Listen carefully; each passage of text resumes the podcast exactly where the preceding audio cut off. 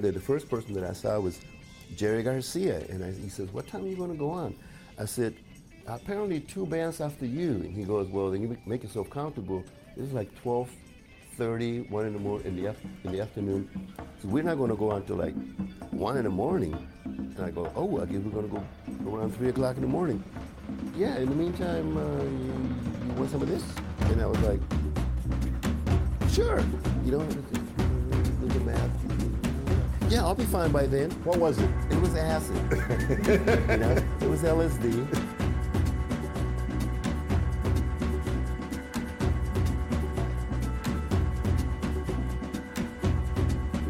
En el episodio de hoy, Santana, álbum de 1969. Bienvenidos a Tango 5.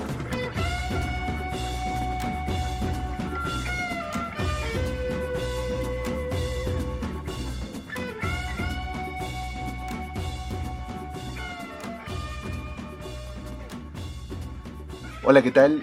Y bienvenidos a todos al primer episodio de Tango 5. En este nuevo espacio de podcast conversaremos un poco sobre nuestra opinión acerca de distintos álbumes musicales de varios géneros, épocas y estilos. La dinámica consistirá en comentar antecedentes del disco, del artista, y además analizaremos las canciones del álbum y les daremos algunas recomendaciones de los temas que más nos gustaron y, por qué no, de los que no nos gustaron tanto. Mi nombre es Sai y esta noche me acompaña Junior. Junior, ¿qué tal? ¿Cómo estás? Hola Sai, ¿qué tal? ¿Todo bien por acá? Espero que tú también estés bien y que todos los oyentes también se encuentren bien. Efectivamente, Tango 5 ha nacido como un proyecto de ocio, ahora en confinamiento, que hemos creado para promover la música, promover la apreciación de la música y también para explorar nuevos estilos, nuevos géneros y nuevos artistas. Vamos a escuchar muchos discos y después de escucharlos les daremos nuestra humilde opinión sobre las canciones, la temática del disco, el artista y también haremos una que otra recomendación sobre las canciones que escuchamos. La idea de este proyecto es que podamos escuchar más música, que la disfrutemos, que compartamos esa música y que nos divirtamos con ella, ¿no? Más aún en estos tiempos tan atípicos que estamos viviendo. Es correcto, Junior. Siempre es una buena opción divertirse con la música y sobre todo difundir su amor y cariño a esta.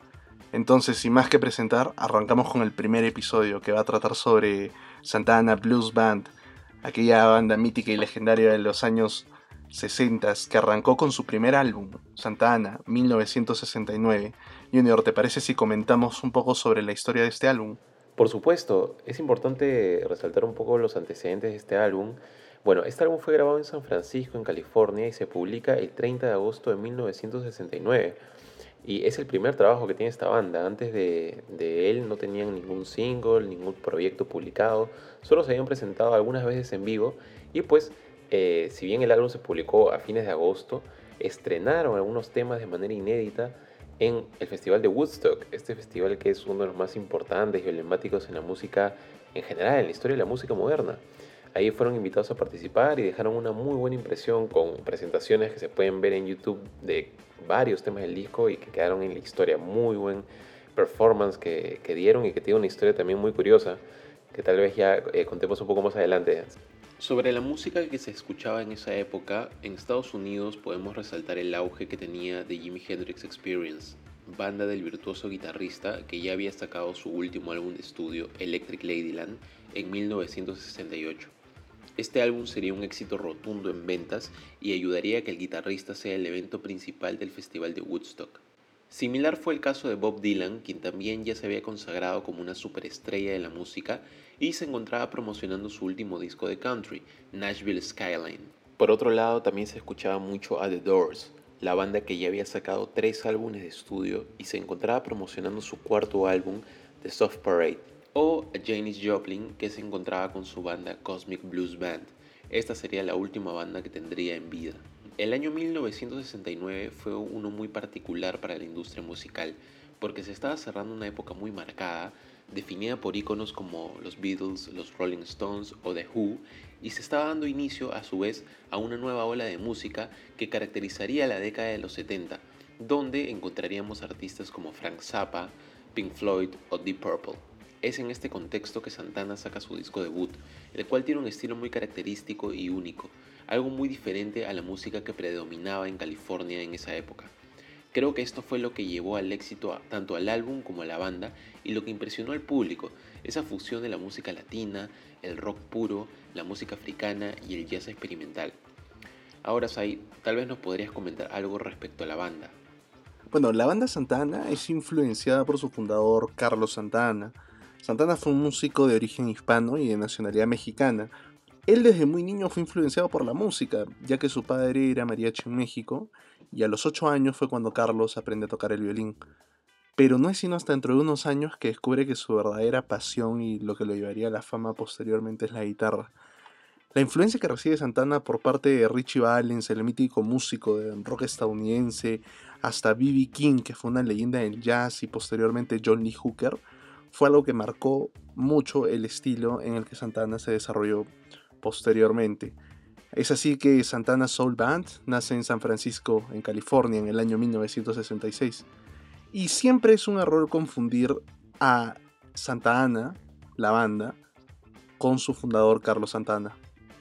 Esta banda fue conformada inicialmente en el 63 por Carlos Santana, Tom Frazier, Mickey Carabello, Rod Harper, Gus Rodríguez y Greg Rowley. Ellos ya habían participado en algunos debuts, en, algunos bares en San Francisco, pero no habían tenido ningún tipo de éxito, nadie los había reconocido, incluso un manager de música llegó a decirles que su música no iba a llegar a ningún lado y que mejor se dediquen a hacer otra cosa. Lo que sucede fue que Santana era un asistente de un club, del famoso club Fillmore West, que era propiedad del famoso productor y promotor de música Bill Graham en esa época. Y fue durante una función matutina dominical que el músico Paul Butterfield, que estaba programado para tocar ese día en Fillmore West, no pudo asistir por una intoxicación.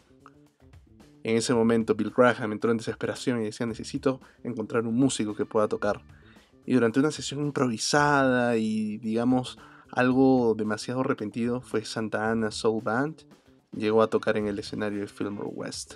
En ese mismo año, Carlos Santana forma la banda Santa Ana Blues Band, con otros músicos de la calle como David Brown que estuvo en el bajo, como Marcus Malone en la percusión y Craig Rowley en la voz principal y el órgano, que más tarde filmó un contrato discográfico con Columbia Records, justo después de su maravillosa performance en Woodstock del 1969.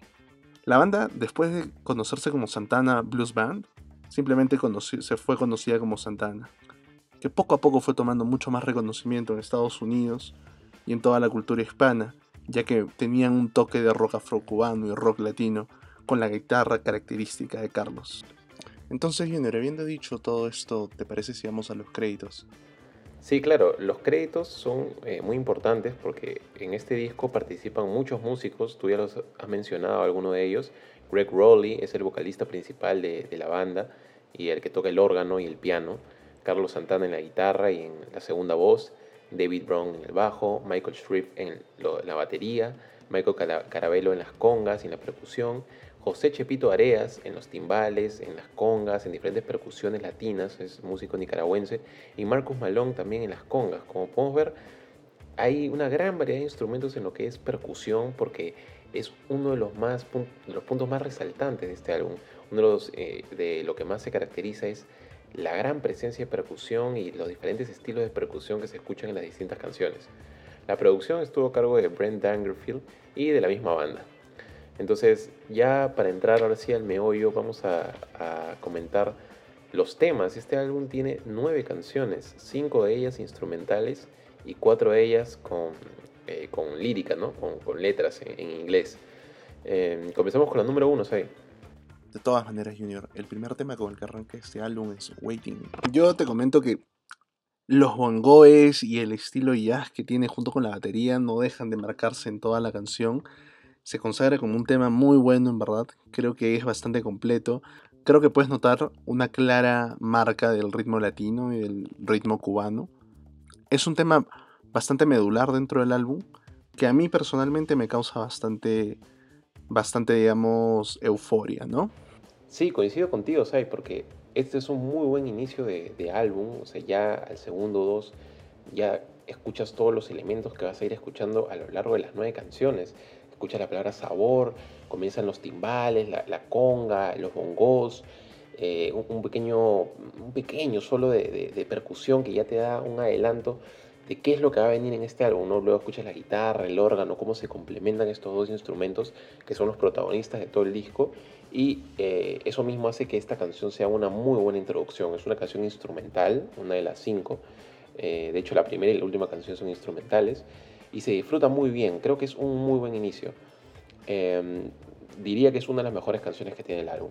Y luego sigue una, la que podríamos decir objetivamente que es la más exitosa, por lo menos, canción del álbum, Evil Ways. Y no solo una de las más exitosas, sino también uno de los mejores temas que tiene este álbum. Recordemos que Evil Ways es una pieza original del músico de jazz Sonny Henry, que fue cantada por Santana junto a Craig Rowley. Además, la letra de esta canción es bien particular y muy graciosa porque le ruega a su pareja que por favor cambie su forma de ser, si no la va a dejar de amar. Considero que es uno de los mejores temas de este álbum, con más ritmo y más sabor. Junior, no sé tú qué opinas, cuéntanos. Lo es, lo es. Fue el hit que más pegó en Estados Unidos, definitivamente. Eh, a mí me gusta mucho el solo de órgano que, tiene este tema. Eh, a lo largo de todo el álbum escuchamos distintos solos, tanto de guitarra, de órgano, de percusión. Creo que este tiene uno de los mejores solos de órgano de todo el álbum. La letra, como tú dices, es muy buena, muy curiosa, es una letra muy, muy pegajosa que cuando la escuchas una vez, dos veces ya ya te la sabes de memoria, tampoco es muy complicada. Em, y es una canción que, sí tiene mucho ritmo y creo que es emblemática por eso mismo. Y, ya, y tiene toda la sazón de, de, la música latina, ¿no? Muy buena, a pesar de que sea un cover muy buena. Eh, este álbum tiene dos covers, cabe resaltar, ¿no? Eh, el siguiente cover es también una canción muy buena que ya estaremos comentando un poco más adelante, pero la que sigue es Shades of Time, una canción que ya, es, eh, ya tiene letra, ya es cantada, ¿no? En inglés. Y a mí, a mi parecer, es una especie de rock progresivo, de ya una canción que se sale un poco de, de estas dos que hemos contado previamente, ¿no? Es correcto, Shade of Times es una canción muy propia de los 70. Para mí es algo que me transporta, digamos, una película de Tarantino, una película antigua del medio oeste. Personalmente no considero que sea uno de los mejores temas, eh, creo que se mantiene fiel a la época, pero no va más allá. Creo que Santana procuró conservar más el estilo en esta canción.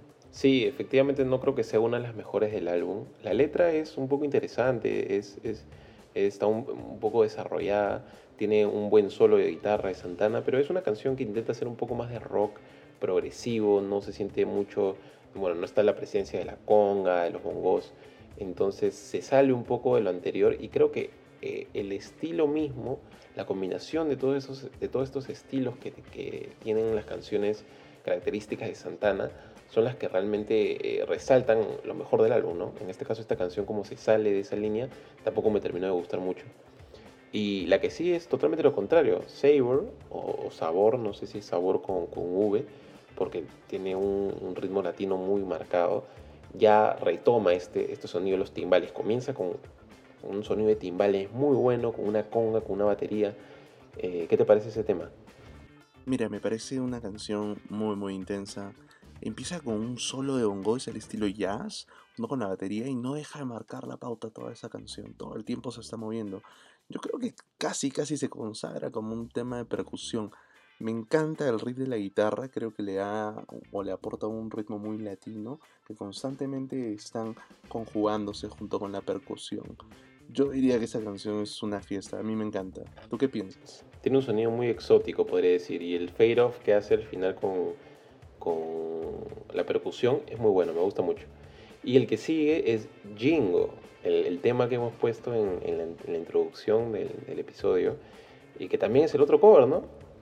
Jingo es uno de los temas con mayor intensidad y considero que es el que te lleva al clímax del álbum. Este es el tema número 5, entonces es como que progresivamente va creciendo en ritmo y sabor el álbum. ¿Tú qué opinas? ¿Cuáles son tus impresiones, Junior? Sí, comparto, es uno de los mejores temas del álbum, a pesar de que es un cover. Los dos, los dos covers que tiene este álbum son muy buenos.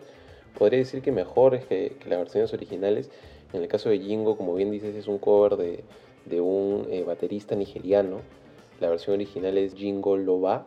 Es una canción muy buena, esa percusión africana que se siente eh, el estilo muy marcado eh, y luego el coro que es muy repetitivo, pero lo que más resalta creo yo es la guitarra de Santana con ese efecto que entra espectacular.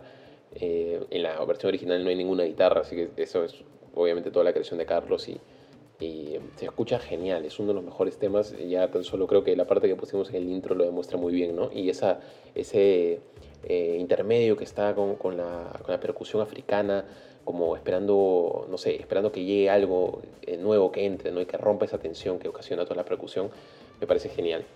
Y justo el siguiente tema que sigue es, bueno, ya uno que se sale, que regresa a ser una creación original de la banda, pero que se sale de la línea de, la música africana, por así decirlo, ¿no? Persuasion, que por, el otro, por otro lado es un, rock. Volvemos a una canción de, podría decirse, rock, rock duro, rock clásico. Efectivamente, Persuasion es una canción que desde el comienzo nos muestra otra vez la faceta norteamericana de los 60 de Carlos Santana. A mí me da la impresión que esta canción empieza como que con un pequeño riff de Johnny Hooker combinado con un poco de Hendrix, ¿no? Es un estilo bastante marcado por, la, por el rock clásico. Eh, es mucho más agresivo y a medida que va avanzando la canción empiezas a sentir un sonido medio funky, medio rockero del año, entonces eh, digamos que tal vez con esto Santana quiere recuperar un poco el estilo de la música que estaba de moda en, esos, en esa época, sobre todo en San Francisco y en California, eh, donde surge, digamos, el, primer auge de todo este tipo de música, ¿no? marcado por los años 70. Junior, ¿tú qué opinas de, de Persuasion? ¿Cuáles son tus impresiones? ¿Qué te brinda? Sí, coincido contigo mucho en que es un intento de hacer una canción más parecida a lo que sonaba en ese momento. Hay partes donde la guitarra suena mucho los arreglos, los solos, un poco a lo que hace Jimi Hendrix, ¿no? Este es el único tema donde Santana graba dos guitarras, una guitarra rítmica y una donde hace los solos, tiene dos solos las canciones. La batería es muy clásica, eh, todos los instrumentos siguen una línea más clásica al rock, ¿no?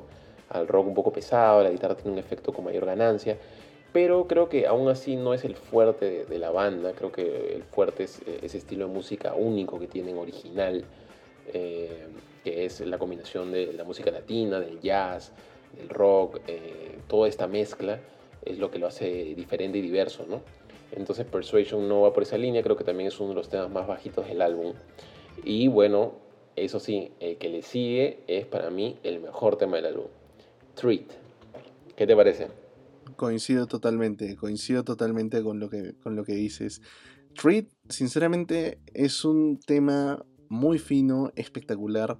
Yo creo que le baja la intensidad al álbum porque el álbum desde el comienzo es muy eufórico, tiene bastante energía, pero con Treat es un sonido mucho más acogedor después de un duro golpe de rock. La guitarra se escucha mucho más limpia, los sonidos de los charles de la batería son cada vez más suaves y te introducen una, mezcla de rock suave con música latina y música afro.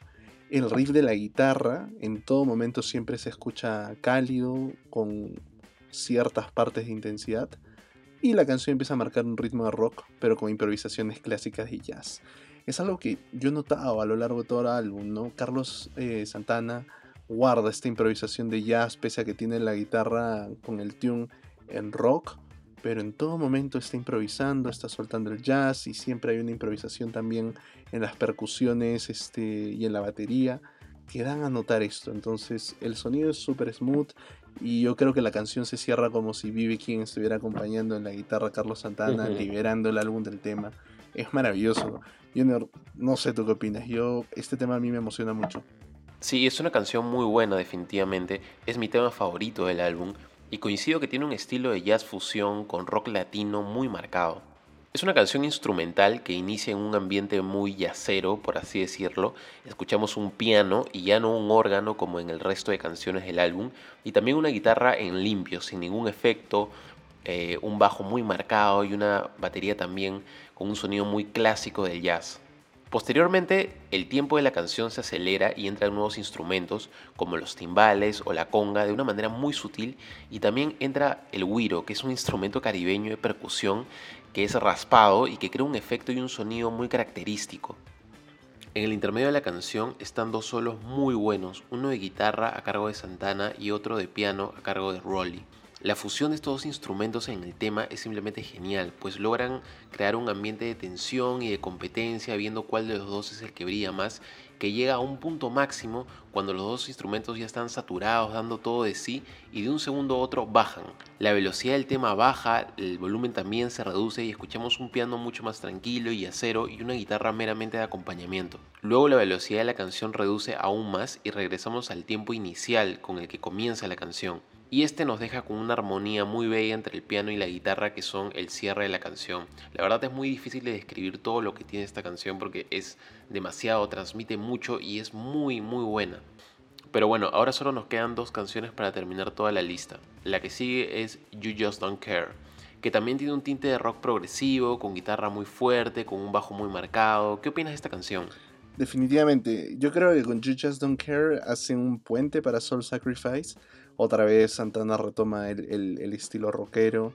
Eh, y la verdad, este tema me parece, me parece bastante bueno, pero no es que, que, me quite el sueño, no me parece uno de los mejores.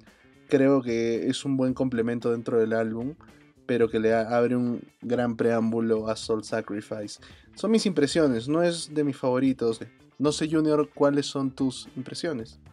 Sí, coincido contigo. Esta canción es regular, tiene una letra que no es tan profunda y tintes de rock progresivo. Escuchamos una guitarra con un efecto mucho más pesado y los instrumentos clásicos, un bajo, una batería y un órgano. La verdad podría decir que es la canción que menos me gusta de todo el álbum y de todos los temas rockeros que hay en esta canción, porque se sale de la línea, de ese espíritu que tiene en conjunto todo el álbum. Pero como tú bien dices, esta canción da pase o es un preámbulo a el tema más emblemático del álbum, que es Soul Sacrifice. Esta canción queda precisa como final de álbum y es muy recordada por haber sido el último tema que tocó la banda en su presentación en Woodstock. Tanto la versión en vivo como la versión de estudio me parecen geniales. Es correcto, Soul Sacrifice quiere cerrar el álbum de una manera histórica. Creo que Santana no, no pierde la pauta desde el inicio hasta el final del álbum, siempre con el ritmo latino, y es una, es una gran despedida en verdad de este álbum. Eh, la canción no hace que pierda el giro, inmediatamente después del golpe de rock que tiene este, este tema, que se hace sentir bastante preponderante, la guitarra adquiere un ritmo de jazz. Yo creo que eh, el tema es una constante improvisación, es muy característico, digamos, estos, este punteo y este riff que tienen los músicos de jazz cuando están improvisando, junto con los bongoes de fondo, entonces hacen que acelere muy fuerte.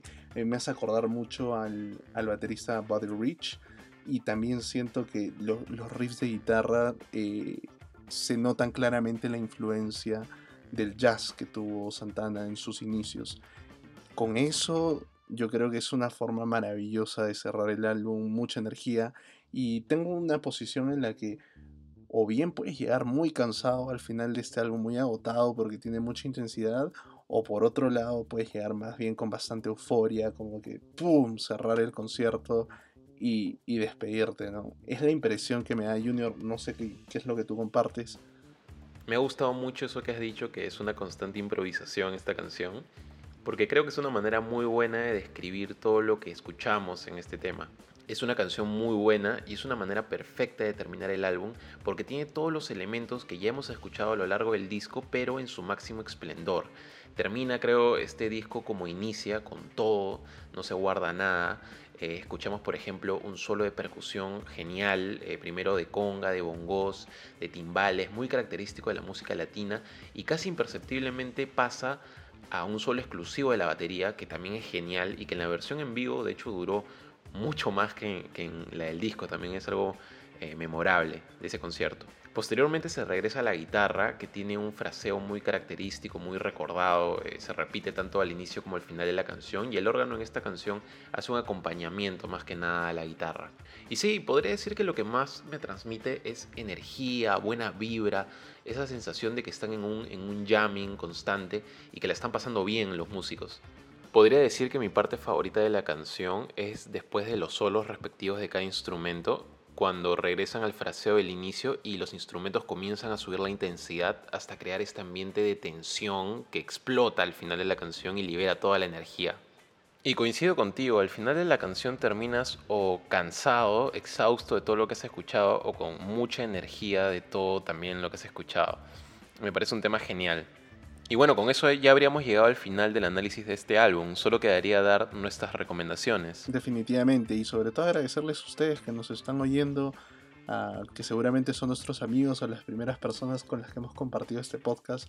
Esperar que nos puedan acompañar en el próximo episodio donde traeremos un nuevo álbum con algunos datos interesantes y un poco de la apreciación para que también se diviertan un poco en estos tiempos poco distintos, ¿no? Que nos obligan a estar en casa y tal vez dedicar las actividades a otras cosas.